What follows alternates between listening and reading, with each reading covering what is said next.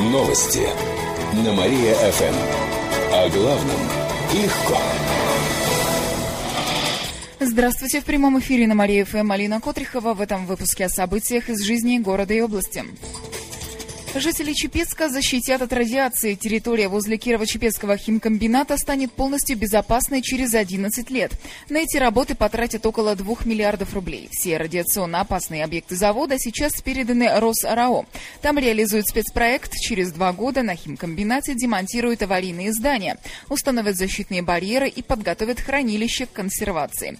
К 2025 году там поставят восьмислойную завесу. Она исключит малейшую возможность попадания радиации в почву почву и воду. Таким образом, все объекты химкомбината и площади рядом с ними станут полностью безопасными. Сейчас на площадке находится более 400 тысяч тонн радиоактивных отходов, но по информации регионального правительства уровень радиации там не опасен.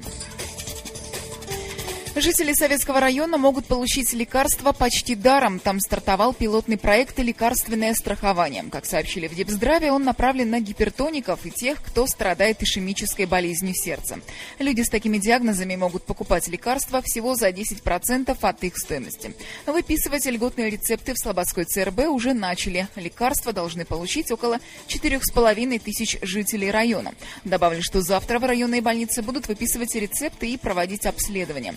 Подобный проект есть в Слободском, Белохолуницком и Вятскополянском районах. До конца года к ним присоединятся Яранский и Амутнинский районы. Кировские праздники признали лучшими в стране. Накануне в Суздале подвели итоги национальной премии в области событийного туризма. На нее заявились пять проектов от нашей области. Два из них заняли почетные места.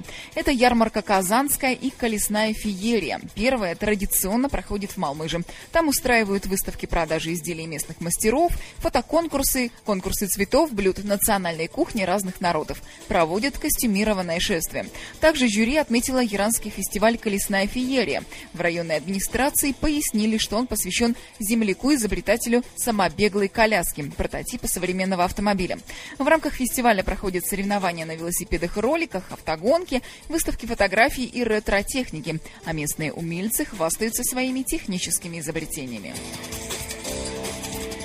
Эти и другие новости читайте на нашем сайте mariafm.ru. А у меня на этом все. В студии была Алина Котрихова. Новости на Мария-ФМ. Телефон службы новостей Мария ФМ 77 102 и 9.